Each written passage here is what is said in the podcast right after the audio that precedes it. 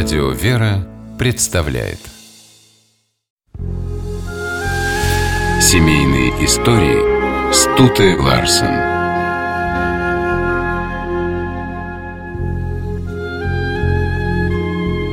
Любовь – это подарок Всевышнего. И счастливы те, кто его удостоился. Родители актрисы Софико Чаурели были в числе счастливчиков.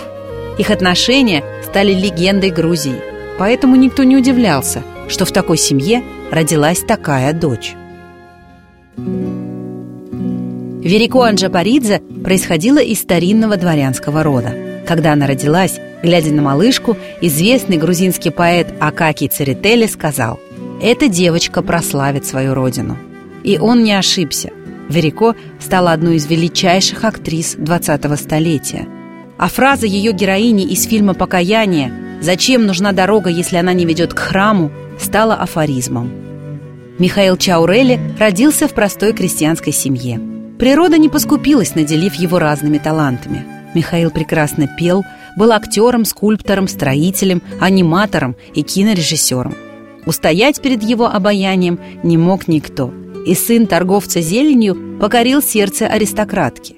Впервые они поцеловались на горе раздумий, месте, где назначали свидание все влюбленные Тбилиси. Михаил пообещал Верико построить дом там, где они поцеловались. Слово свое он сдержал, возвел двухэтажное здание, в котором и поселились супруги. Здесь родились их дети. По вечерам у этого дома Верико поджидали поклонники. Михаил и вида не подавал, что ревнует – Первая сцена ревности между супругами произошла, когда Чаурели было уже 87 лет и устроила ее Верико. Поводом стало найденное ею письмо, написанное Михаилу одной актрисой еще во времена немого кино. В доме Чаурели постоянно кипела жизнь. Гостили родственники, друзья, знакомые. Денег, чтобы накормить всех, не хватало, но хозяева и их гости умели пировать, даже когда на столе стояли только вода и черный хлеб – Софико повезло родиться в семье, где звучали шутки и смех, где к детям относились с любовью и уважением. Даже имя новорожденной дочери родители доверили выбирать ей самой. Она родилась в день Святой Елены, и Верико хотела назвать девочку Еленой, а Михаил – Софьей. Выбрать не могли целый месяц. Наконец отец написал эти имена на бумажках, бросил их в шапку и поднес дочери. Она потянулась к листку с именем Софья. Родители Софико были постоянно заняты. Михаил уезжал на съемки, Верико пропадала в театре. Чтобы проводить с дочкой больше времени, она брала ее с собой на гастроли. Однажды в одном из городов произошел такой случай. Верико отправилась на рынок. И тут же по громкоговорителю объявили «На наш рынок пришла великая Анджа Паридзе. Тот, кто возьмет с нее хотя бы копейку, пусть пеняет на себя». Верико моментально ушла – Злоупотреблять своей славой она не хотела. А Софико не хотела злоупотреблять славой родителей. Девушка упорно доказывала, что она не просто дочь знаменитых папы с мамой, но и сама кое-что умеет. Дольше всего пришлось добиваться признания матери. Софико была уже известной актрисой, когда мама вынесла вердикт.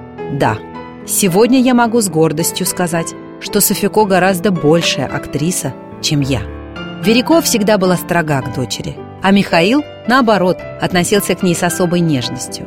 Он радовался тому, что Софико унаследовала его юмор и выросла щедрой. Когда она стала студенткой в ГИКа, на деньги, присланные папой, кормила весь свой курс. Однажды в день рождения Софико ей пришел перевод на 30 рублей и телеграмма «Доченька, золотая моя, это тебе на торт». На эти деньги Софико накормила вечно голодных друзей, а отцу ответила «Папочка, дорогой, на торт получила, пришли на хлеб. Глава семьи хорошо зарабатывал и баловал своих женщин. После смерти мужа Верико, нуждаясь в деньгах, продала второй этаж дома. Позже Софико хотела его выкупить, но жильцы не согласились.